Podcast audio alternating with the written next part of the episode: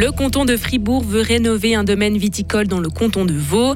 Des appart-hôtels en basse ville seront disponibles dès ce printemps. Et enfin, un abonnement de ski est offert aux membres du gouvernement fribourgeois. Des nuages et des précipitations pour ce soir. Demain, le ciel va rester chargé avant le retour du soleil prévu pour Noël. La météo complète, c'est à la fin du journal d'Amael Stéphane. Bonsoir Amael. Bonsoir Maurizio, bonsoir à tous. Le canton de Fribourg souhaite rénover le domaine des Faverges situé à Saint-Saphorin dans le canton de Vaud. Car il en est propriétaire. Le Grand Conseil fribourgeois devrait se prononcer sur l'enveloppe de 18 millions de francs prévue pour ce projet.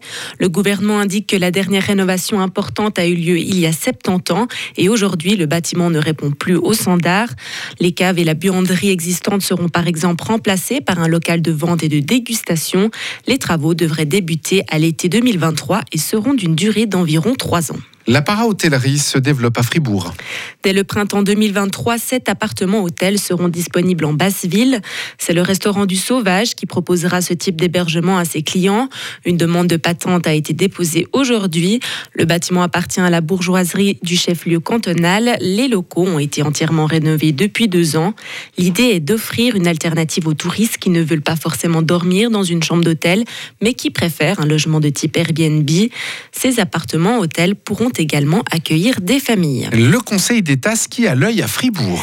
C'est un cadeau historique. Depuis les années 80, chaque année, les remontées mécaniques fribourgeoises offrent un abonnement annuel aux membres du gouvernement fribourgeois. Un abonnement d'une valeur de 300 francs, Vincent Douce. Il n'y a pas de règles strictes et écrites qui régissent ces cadeaux et avantages. Contacté, la chancellerie d'État explique que la règle suivante s'applique. Il ne faut pas accepter des cadeaux pour lesquels on se sentirait redevable. En gros, un repas ou une bouteille de vin, ça passe. Un voyage, c'est non. Mais alors, où se situe sur cette échelle un abonnement de ski qui vaut plusieurs centaines de francs?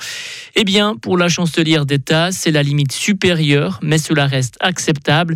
Cela dépend aussi de l'usage que l'on pourrait en faire. Comprenez, si normalement on va skier 5 fois par année, ça va.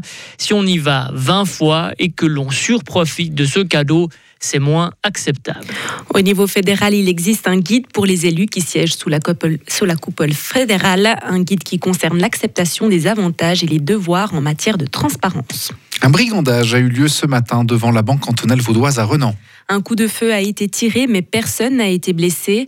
Un individu porteur d'une arme longue a menacé des convoyeurs de fonds devant la BCV avant d'être interpellé par une des personnes qu'il venait d'attaquer. Accident de voiture incluant des enfants dans le canton de Lucerne. Un homme âgé de 80 ans a fait une sortie de route et a terminé sa course dans une cour d'école. Deux garçons de 9 ans ont été blessés. Le véhicule a quitté la route pour une raison encore inconnue à l'heure actuelle. Il a traversé la glissière de sécurité et une clôture avant de s'immobiliser sur le toit dans la cour de récréation. La plupart des marchés de Noël ont renoué avec les affluences d'avant Covid. Un des marchés de Noël les plus connus de Suisse romande, celui de Montreux, se termine sur une fréquentation en hausse. Plus de 550 000 visiteurs s'y sont rendus cette année contre 400 000 l'année passée.